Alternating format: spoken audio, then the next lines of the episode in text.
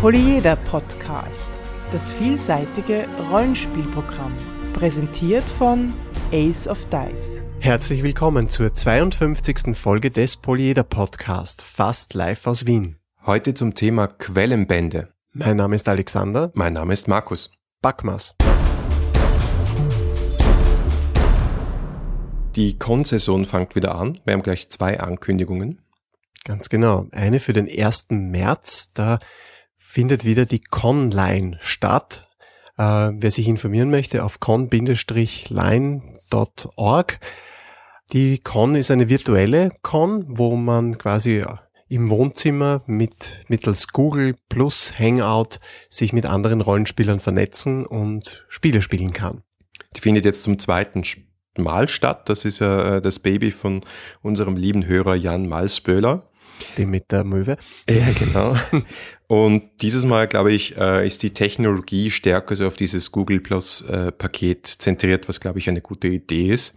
Ja, das war letztes Jahr ein bisschen ein Thema. Man hat da, glaube ich, versucht, absichtlich ein bisschen wegzugehen von Google Plus oder um die Nicht-Google-User nicht zu vergraulen, aber letztendlich war es dann für viele doch ein bisschen ein, eine Barriere.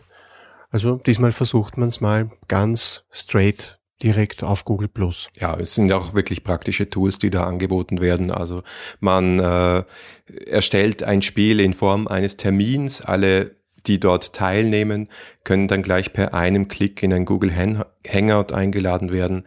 Also das schaut schon sehr schlüssig aus. Und das wird dann auch auf YouTube gestreamt, ne? wenn ich das richtig verstanden habe. Zumindest besteht die Option. Ja, also mhm. spannende Geschichte. Genau. Und das andere, Markus? Das andere ist in Österreich und zwar in Europark Salzburg findet erneut die Game for Life statt vom 29. bis 30. März. Das wiederum ist das Baby von unseren lieben Freunden Manu und Kathi die sich schon sehr verdient äh, gemacht haben, äh, auch bei der Don't Panic Convention und als äh, Supporter bei verschiedensten Verlagen, die kennen sich wirklich aus und sind sehr engagiert bei der Sache. Und wie der Name schon sagt, ist das auch wieder für, die gute, für den guten Zweck. Also alles Geld, was da eingenommen wird, wird für Charity gespendet. Also wenn ihr irgendwie in der Gegend seid zwischen 29. und 30. März, es gibt auch ein schönes Rollenspielprogramm äh, vor allem für die, die auch dort übernachten im Einkaufszentrum. Vielleicht gibt es ein Zombie-Life, ich weiß nicht, es würde irgendwie passen. Ich glaube eher nicht. Apropos Einkaufszentrum, äh, es ist nicht so, dass da die Passanten drumherum laufen. Also es wird einen abgetrennten Raum dort geben, hat mir die Karte verraten und für die Rollenspieler. Und es ist ja auch am Wochenende, da wird im Einkaufszentrum nicht so viel los sein. Ja, ganz genau, vor allem am Sonntag nicht. Dieser Podcast ist Mitglied bei analogspieler.de, der Portalseite für alle Podcasts rund ums nicht elektronische Spielen. Wenn ich so in mein Rollenspielregal schaue, dann sind da einige Grundregelwerke, da sind einige Abenteuer und Kampagnen und da sind eigentlich sehr, sehr viele Quellenbände. Ja, ja, Quellenbände. Davon habe ich auch einige, ja. ja. Und auch schon wieder viele weggeschmissen, muss ich gestehen. Weggeschmissen, wie konntest du? Nur auf der anderen Seite äh, stelle ich fest, viele von denen sind äh, also nicht mehr in Plastik, aber so richtig den Rücken gebrochen habe ich ihnen auch noch nicht. Vor lauter Lesefreude.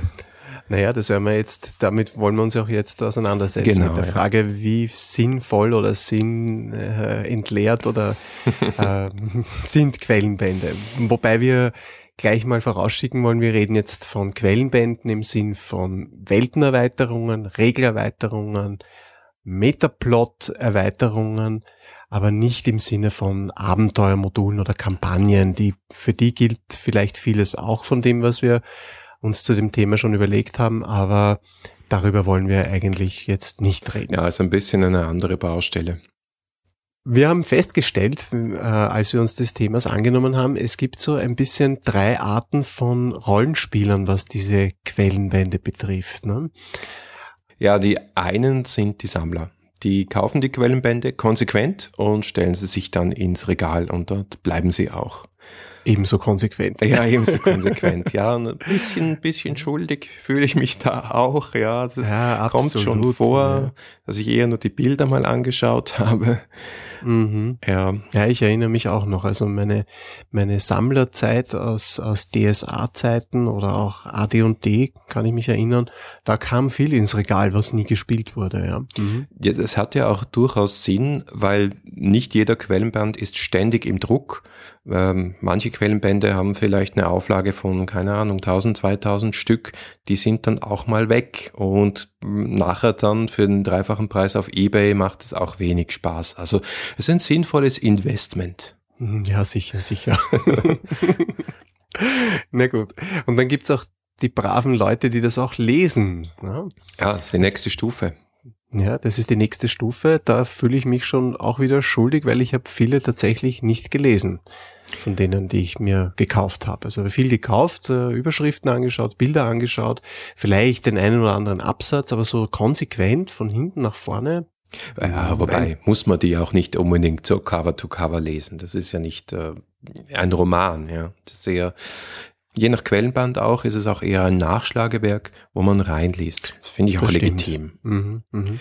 Aber am legitimsten ist es natürlich, das wirklich voll und ganz zu verwenden. Also alles zu lesen, da voll aufzugehen und, und das ins Spiel zu integrieren. Ja, das ist genau der Punkt, nicht? Denn das Material ist an sich da, wobei das werden wir uns noch genauer anschauen, um ins Spiel integriert zu werden.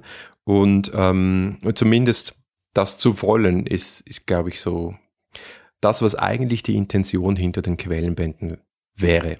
Material ich bin sicher, dass viele Leute, viele Leute sich äh, Quellenbände zulegen, so in der, in der Absicht, hey, das klingt cool, so eine Kampagne möchte ich einmal leiten. So das nächste Mal, wenn ich zum Spielleiten dran bin, mache ich eine Kampagne äh, im fernen, weiß ich nicht, Bornland oder was auch immer. Und äh, ja, dann kommt's halt nie dazu. Das ist dann oft so ein bisschen die Ernüchterung, die dann, die dann, die dann sich einstellt später. Ja, gut, das äh, gilt für fast, äh, ja, ich will jetzt nicht sagen alle, aber doch einige Spiele, die da in meinem Regal stehen, nicht nur für die Quellenbände. Hm. Was ist jetzt der Sinn und Zweck von solchen Quellenbänden? Also wir haben es am Anfang schon kurz erwähnt oder anklingen lassen.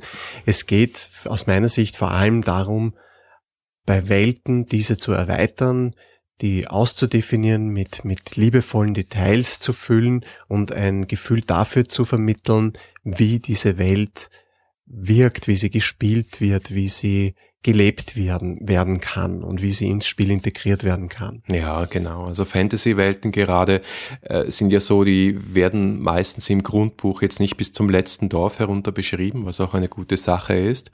Aber manchmal sagt man dann, ja, die ferne Hauptstadt von so und so und findet keinen zweiten Satz mehr darüber. Und da ist natürlich schon sinnvoll, wenn später mal zumindest die eine oder andere Stadt beschrieben wird.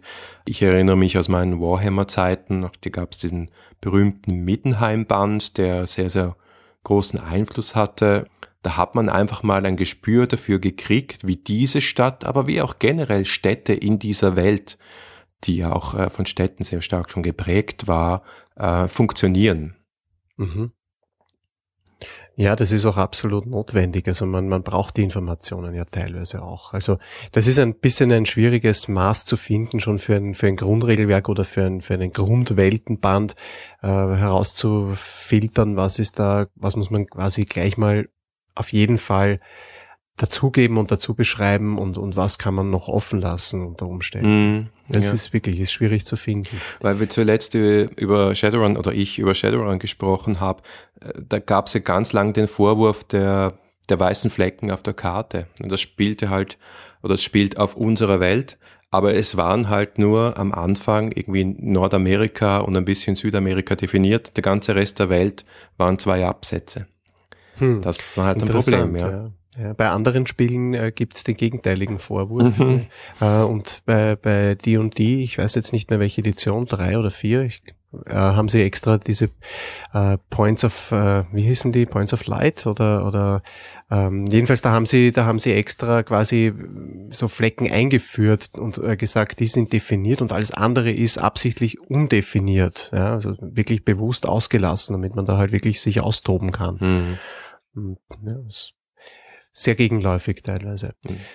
Aber worum geht's denn noch? Es geht um, um das Liefern von Abenteuerideen. Also zumindest ist das in meinem Verständnis so fast die, die wichtigste Funktion eines Quellenbandes, dem Käufer, dem Spieler, dem Spielleiter Abenteuerideen frei Haus zu liefern, so dass er möglichst wenig Aufwand hat, eine Kampagne oder ein Abenteuer sich aus dem Ärmel zu saugen. Ja, ganz genau, äh, weil Orte inspirieren einfach. Nicht nur Orte, sondern halt auch Charaktere, NSCs, mhm. die da vorkommen und beschrieben sind. Das sind äh, ein Haufen Haken, wo man ansetzen kann.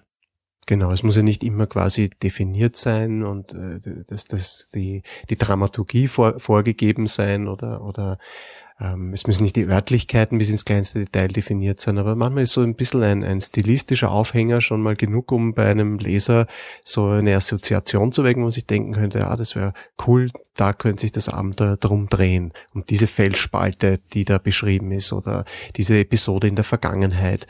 Das sind so die Sachen, die die, die, die Fantasie anregen sollen. Und das gilt natürlich für die Spieler genauso. Ähm, jetzt teilweise auch bei diesen Weltenbänden, aber es gibt ja auch äh, Quellenbände, die auf Charakterklassen, auf Archetypen ausgerichtet sind, äh, halt der Band zum Barden oder, ja, oder ein Band mit neuen Archetypen, ein Band mit neuen Charakterklassen. Also im D20-Universum hat es ja seltsame Blüten getrieben. Da gab es dann wirklich äh, zum äh, letzten, zur letzten Nase noch einen Band. Wobei äh, diese, durchaus in diesem Haushalt auch Menschen äh, leben, die diesen Hexenband sehr lieben von D20, äh, etwas obskure. So, so. Ja. ja, offenbar hat er einfach wirklich viel Spaß gemacht. Ich kenne ihn ja nicht wirklich.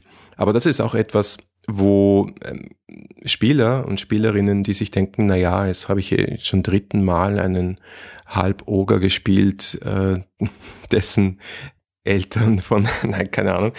Äh, jetzt will ich einfach mal was anderes probieren oder ich, ich möchte mehr Optionen haben und dafür sind diese Quellenbände gut. Ist ein guter Punkt, ja. Also dieses Schaffen von Optionen, vor allem Optionen abseits des, der, der, der des Mainstream sozusagen. Ne? Wenn man so ein, die meisten Spiele sind halt doch so, dass sie den Großteil der Rollenspieler ansprechen wollen. Das heißt, es gibt die üblichen Verdächtigen an Archetypen und so weiter. Und irgendwo muss man dann die Grenze ziehen und sagen kann, okay, den, weiß ich nicht, den, den, den, der Alchemist geht sich nicht mehr als Archetyp aus. Ne? Wir haben eh den Zauberer und den weiß ich nicht, aber der geht halt nicht mehr. Und diese Sachen verschieben sich damit irgendwo für Quellenbände. Ne? Die kann man dann dort, hat man dann den Raum und den, die Möglichkeit, solche Dinge auch noch ins Spiel hineinzubringen. Mm, genau. Ich denke mal, ein bisschen Peripherie ist schon auch wichtig für ein Spiel, dass es nicht nur den Kern gibt. Genau, so würde ich das auch sehen, ja. Mm. Und das andere, wo wir vorher gerade bei Shadowrun waren, äh, ist mir eingefallen, natürlich Metaplot fortsetzen, Metaplot weitertreiben und ähm, gewisse Geheimnisse, die zum Teil auch äh, angesetzt waren, dann irgendwann auflösen. Das war halt die Idee des Metaplots, haben wir schon einmal darüber gesprochen, wie toll oder nicht toll das ist. Mhm. Ähm, aber wenn ich zum Beispiel dann in einer Zeitlinie spiele, in einer, in Anführungszeichen, offiziellen Zeitlinie, und meine Kampagne ist schon zwei Jahre weiter als der Metaplot geschrieben ist, dann, dann dürste ich schon nach dem neuen Band. Mhm, absolut, ja.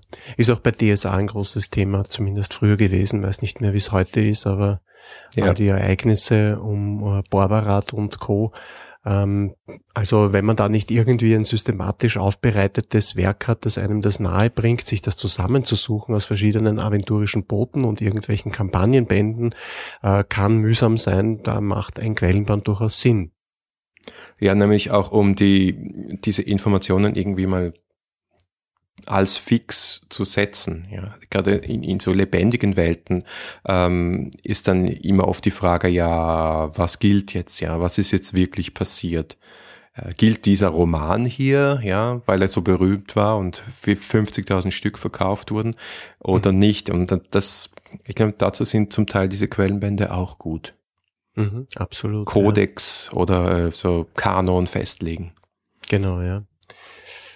Ja, und letztendlich, was ist ein Quellenband anderes aus äh, geballtes Wissen und geballte Information zusammengetragen auf das relevante beschränkt oder hoffentlich beschränkt ähm, und so aufbereitet oder so gefiltert, dass man es im, im Spiel verwenden kann. Weil viele Informationen, die man in Quellenbänden findet, kann man sich woanders heraussuchen. Die kann man sich vielleicht aus früheren Publikationen, Abenteuerbänden und so weiter suchen. Wenn es was Historisches ist, äh, kann man sich auf Wikipedia äh, zusammensuchen. Aber erstens mal macht das nicht wahnsinnig viel Spaß. Und zweitens einmal wird Dir vielleicht nicht. Also okay, ich nehme alles zurück. Es macht unglaublich viel Spaß.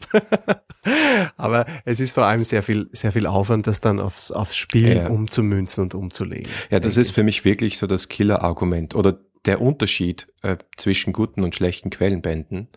Ob der Quellenband für mich auf mich als Spielleiter maßgeschneidert ist. Und ich das Gefühl habe, fast oder ganz alles, was da steht, sind so kleine Gold, Gold Nuggets, die ich einfach nur rausnehmen brauche und in meine Kampagne eins zu eins reinsetzen. Das ist der Optimalfall. Mhm. Ja, es ist, wenn sozusagen der Nutzen oder irgendein Nutzen äh, dahinter steht, hinter dem, mhm. hinter dem Inhalt, ja, und der nicht nur Selbstzweck ist, weil das gibt's ja auch so diese Quellenbände, die Informationen sammeln seit, weiß ich nicht, seit minus, seit dem Jahr minus 20, wo sie, wo sie, wo es das Spiel halt rausgebracht haben und es alles jetzt drinnen verwurstet und das hat schon so ein bisschen den Charakter eines, eines historischen Werks und, aber das, das soll ja nicht sein. Es soll ja einen Sinn im Spiel entfalten. Ja. ja. Ja. Naja, Na, aber ja. jetzt, jetzt sind wir schon da. Ja, warum, sind wir eh schon dort, jetzt haben wir so viel Tolles gesagt. Warum lesen wir das Zeug nicht? Ja? Ja, das, genau. die, die Frage muss man sich schon ganz Weil ehrlich wir faule stellen. Säcke sind. Ja, es gibt halt auch ganz viele andere spannende Sachen zu lesen und zu tun und zu spielen. Ähm, also Zeit ist halt ein wertvolles Gut. Ja, und absolut. ich glaube, wir machen es vielleicht unbewusst, aber wir entscheiden uns dagegen, viele von diesen Bänden zu lesen. Ich habe, ich persönlich habe viel zu viele Quellenbände gesehen, wo ich das Gefühl hatte, da gab es keinen Plan, keinen Zusammenhang irgendwie. Also dieses, was ich gerade vorher angesprochen habe, dieses Zusammentragen von, von sinnlosen, unverknüpften Informationen aus völlig unterschiedlichen Blickrichtungen, die für mich keinen erkennbaren Mehrwert im Spiel äh, haben, das ist für mich ein Quellenband, den schaue ich nicht an oder den, den, den, den kann ich auch nicht verwenden. Das ist, oder das umgekehrte, oder der umgekehrte Fall ist, oder nicht umgekehrte Fall oder zusätzlich ist es auch noch so, das kann auch einfach zu viel werden. Du hast den Quellmann in der Hand, der hat 500 Seiten oder soll er 300 Seiten haben. Das, da kann man schon mal überfordert sein, oder? Ja, vor allem ähm, die Systeme, wo Quellenbände dafür herauskommen, die gibt's ja oft schon sehr lang. Und man macht ja auch kein Remake von einem Quellenband, sondern es muss, muss immer was Neues rauskommen. Und manchmal habe ich echt das Gefühl, die Luft ist schon dünn. Und jetzt müssen, müssen wir ein Quellenband, das ist so ein Insiderwitz bei, in, in der Cthulhu-Community, jetzt machen wir ein Hüteband. Ja, was? ein Hüteband. Ja, weil Hutmode war halt wichtig in den 20er. Hier machen wir den verdammten Hüteband. ja, der war irgendwie wäre der lustig mit guten Bildern und so. Aber weißt du, wir sind eigentlich schon so weit, dass wir den Hüteband brauchen. Oder es ist halt, überlegen wir uns, welche Stadt wir noch verbraten können. Es gibt ja noch so viele Städte auf der ganzen Welt, nicht? Machen wir halt Sehr noch ein, Stadt über, äh, ein Städteband über Oslo. Vollkommen egal, ob da je wer spielt. Ja, hey, Oslo kam bei Lovecraft vor, bitte. Also es gibt einen Grund. Okay. Ja. Passt. ja, aber ja, das, dieses Gefühl ja. so, mhm. okay, muss ich das jetzt wissen? Bringt mir das was? Ah ja, apropos, muss ich das wissen? Ja. Ähm, das ist etwas, was mich persönlich immer genervt hat. Es äh, wäre interessant zu wissen, ob es unseren Hörern auch so geht. Ich habe es immer furchtbar gefunden, wenn ich ein Spiel gespielt habe und dann kamen diese Leute, die mit ihrem Wissen aus irgendwelchen Quellenbänden so ziemlich alles, was ich ins Spiel eingebracht habe, äh, in Frage gestellt haben oder oder es halt einfach besser wussten oder genauer wussten. Und ich meine, das ist als Spieler schon schlimm, aber wenn man der Spielleiter ist und seine Vision von einem Abenteuer, von einer Welt, von einer Örtlichkeit oder von Persönlichkeiten dann bei jeder Gelegenheit ähm, overruled sieht durch irgendein offizielles Addendum in irgendeinem Quellenband, dann ist das schon extrem mühsam. Ja, das ist wieder, wieder das Metaplot-Problem. Ich glaube. Ja, nicht nur, nicht nur Metaplot-Problem. Ja, es ist einfach, nur, ja. ich meine, überleg dir einfach, äh, ich mein bestes Beispiel ist eigentlich das äh, von DSA von Aventurien das Mittelreich. Also zu der Zeit, als ich gespielt habe, war das Mittelreich das einzige Reich, das keinen Quellenband bekommen hat. Also da gab es schon das Bornland und dann äh, gab es das liebliche Feld und äh, ich weiß nicht was alles, aber das Mittelreich selber bekam keinen Quellenband. Ich meine, es war gut definiert durch die Enzyklopädie Aventurica und so, aber aber der Quellenband, den man sich da erwartet hat in dem Detail, den gab es dort nicht. Jetzt hat man natürlich vieles gefüllt mit, mit, mit Vorstellungen, die man hatte von der Region, von der jeweiligen. Dann irgendwann einmal kamen die Informationen. Und das ist dann, das ist dann auch eher bitter, wenn man dann, wenn man das schon irgendwie mit Leben erfüllt hat und dann wird das alles overruled durch die, durch einen offiziellen Quellenbank. Ja, also das Stadt XY wurde im Jahre so und so von Orks niedergebrannt. Oh, da wohnen meine NSCs. Blöd. So ungefähr, ja. Ja. Genau. Äh, eben, äh, je, je mehr Material man produziert, äh, desto mehr kommt man in diese Bredouille zwischen Kanon und meiner Kampagne. Das ist einfach, ich, ich glaube, das ist so ein, die Bredouille kann man nicht wirklich lösen. Wahrscheinlich nicht, ja. Naja, man kann es schon lösen. Nämlich wenn man so wie viele kleine Systeme oder viele kleine äh, Hersteller macht, dass man einfach sagt, das ist das Paket und das bleibt das Paket. Da ist nicht damit zu rechnen, dass irgendetwas daran geändert oder herumgedoktert wird oder ja. weiter verfeinert wird. Ja, ja die meisten Indie-Systeme, ein Buch, hier, euer Spiel, los. Ganz genau. Das ist auch so ein bisschen, Charme. ja, es war auch so ein bisschen meine Vision bei Araclia, das Spiel, die, die Fantasy-Welt, die ich jetzt gerade dabei bin herauszubringen. Die habe ich eigentlich größtenteils auch in der Absicht gemacht, dass ich eine, eine, eine Welt zur Verfügung stellen wollte, die für sich abgeschlossen, konsistent ist und wo sich der Spielleiter darauf verlassen kann, dass er, dass das so für ihn da ist und für ihn und seine Spielerunde und eben nicht nach allen Richtungen hin relativiert und ausführlicher beschrieben und detailliert verzweigt wird, weil das ist, das ist auch, kann auch hinderlich sein. Ja, umgekehrt hört ihr Indie-Designer dann immer wieder den Vorwurf, dass halt nichts nachkommt, dass die Systeme nicht, an Anführungszeichen, unterstützt werden. Mhm, Weil ja. es gibt einmal ein Buch und dann ist es da oder, oder es ist vielleicht mhm. auch womöglich noch ausverkauft und das war's dann. Der Rest ist meine Arbeit. Es ist schon ein bisschen was dran, ja. Es ist, es ist ein bisschen ein ein Teil davon, also aus meiner Sicht jetzt gesprochen ist, ein Teil davon ist ein, ein Wollenteil, nämlich eben dem, der, dass man das eben in der Absicht macht, ein, ein konsistentes Produkt äh, zu schaffen und nicht so sehr dieser kommerzielle Gedanke dahinter steckt, haha, jetzt platzieren wir mal das und dann kommen wir noch mit dem und dann ziehen wir den, den, den Spielern noch damit ein bisschen Geld aus der Tasche. Äh, das ist ja, das steht ja meistens bei den Indie-Geschichten nicht so im, im Vordergrund, also überhaupt nicht im Vordergrund. Und das andere, und das stimmt schon ein bisschen, ist, Indie-Verlage und Indie-Autoren äh, die sind auch nur Menschen und meistens sind das wenige Menschen und die, die, die, die haben einfach auch nicht die, die Ressourcen, dass sie sich, dass sie sich mit äh, zu einer Welt dann auch noch den Quellenband für die Region und den Quellenband für jene Region aus dem, aus dem, aus dem Ärmel saugen. Also das ist, das ist dann jahrelang oft, also bei Araklia zum Beispiel, bei mir ist es so, das ist über Jahre hindurch entstanden, diese Welt. Und wenn da jemand von mir jetzt einen Quellenband erwarten würde, dann würde ich sagen, ja, ist gut, kann ich machen, in zwei Jahren ist er fertig. Ja, weißt du, was ich meine? Ja, ja, ja, das ist Und klar. Insofern ist es auch ein bisschen nicht nur ein Wollen, ein Nicht-Wollen, sondern auch ein Nicht-Können, muss man ganz ehrlich sagen. Ja gut, aber ich hoffe, ich enttäusche dich jetzt nicht, wenn ich dir sage, dass die meisten unserer Hörer wahrscheinlich Mainstream-Systeme spielen. Ja, das ist halt so.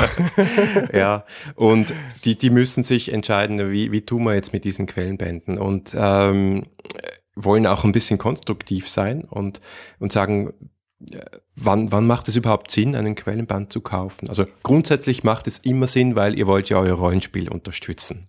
Das heißt, die, die Leute, die sich das in den Schrank stellen, das sind die, die die Rollenspielindustrie am Leben erhalten. Das müssen wir auch mal so sagen, wie es ist.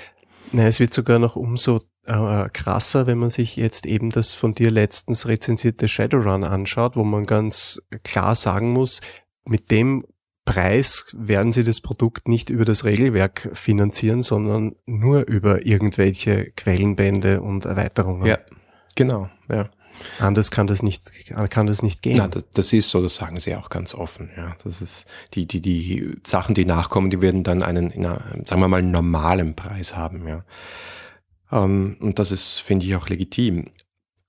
Aber wenn man jetzt mal davon ausgeht, dass wir nicht unbedingt jetzt die, die Heilsarmee für die Rollenspielindustrie spielen wollen, dann ist die Frage, welchen Rollenspielband sollte man sich sinnvollerweise kaufen, welchen Quellenband? Und also meine Frage Nummer eins ist, wird dieses Ding auf den Spieltisch kommen?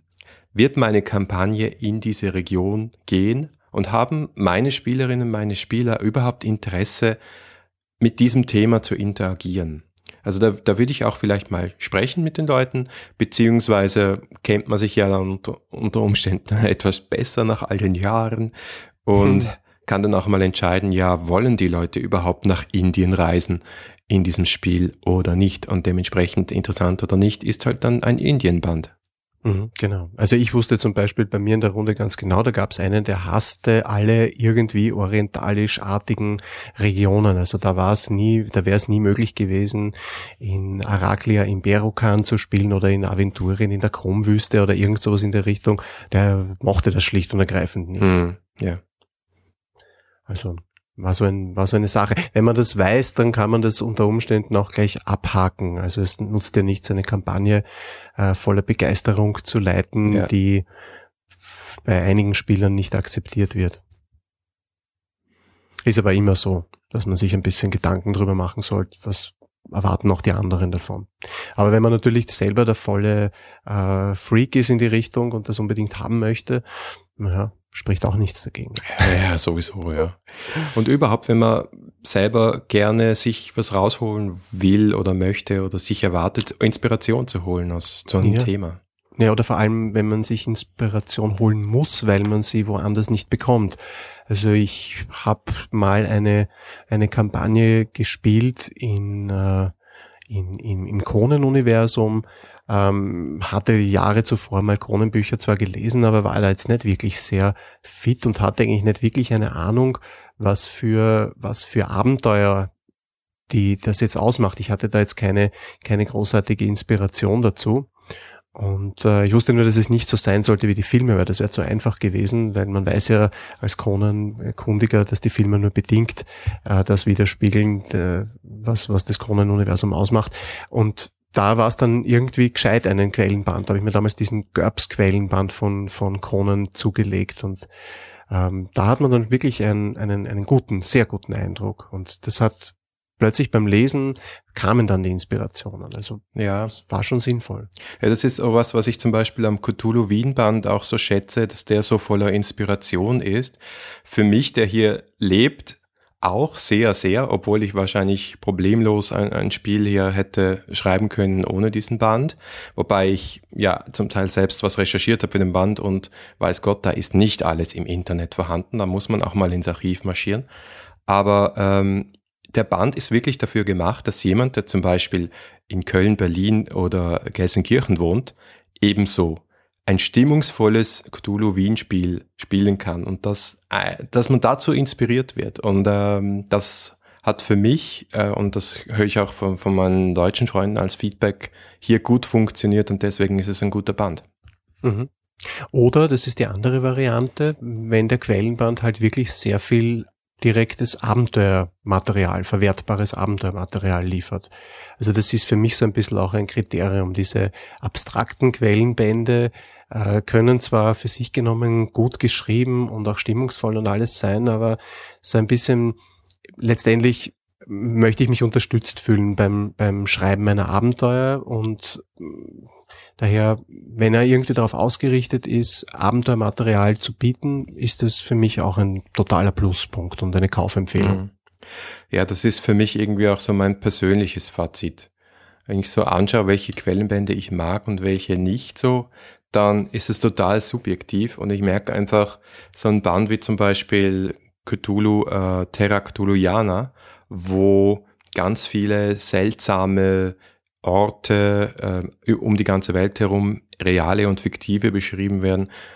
Das Problem ist, was mache ich mit denen? Ja, ich müsste meine ganze Kampagne nehmen und dorthin lenken, damit es mhm. für mich relevant ist oder zufällig dort vorbeikommen und die Wahrscheinlichkeit ist gering.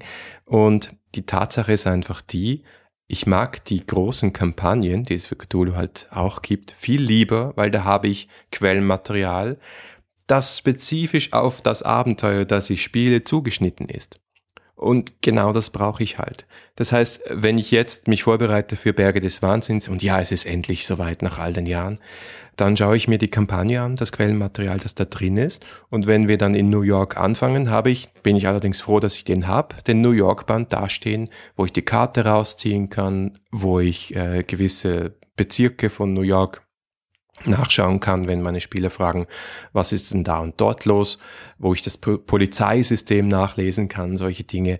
Für das hm, ist es mhm. total wichtig. Also für mich sind es Nachschlagewerke, selten, manchmal Inspirationswerke, aber für mich sind die wertvollsten äh, Quellenbände in Wirklichkeit die Kampagnen und gleich danach die Nachschlagewerke, die eigentlich Regelerweiterungen sind, wie, wie das äh, Malleus Monstrorum, also der äh, Kreaturenband, nicht? Also mein persönliches Fazit ist, mir sind Quellenbände im Großen und Ganzen einfach zu mühsam. Muss ich ganz ehrlich sagen. Ich bin ein bekennenderweise lesefaul. Ähm, sie sind mir, die meisten sind mir auch zu abstrakt. Vielleicht ist es auch so, dass ich keine guten kenne, also bis auf das, bis auf den erwähnten äh, GURPS Conan Band äh, kenne ich sehr, sehr viele aus dem Bereich äh, D&D, DSA. Da sind mir noch wirklich keine wirklich herausragenden bekannt. Da komme ich dann eher zu dem Fazit, ich schreibe mir meine Hintergründe für meine Abenteuer selbst und äh, ja, überlasst das Lesen dann den Sammlern und Lesern.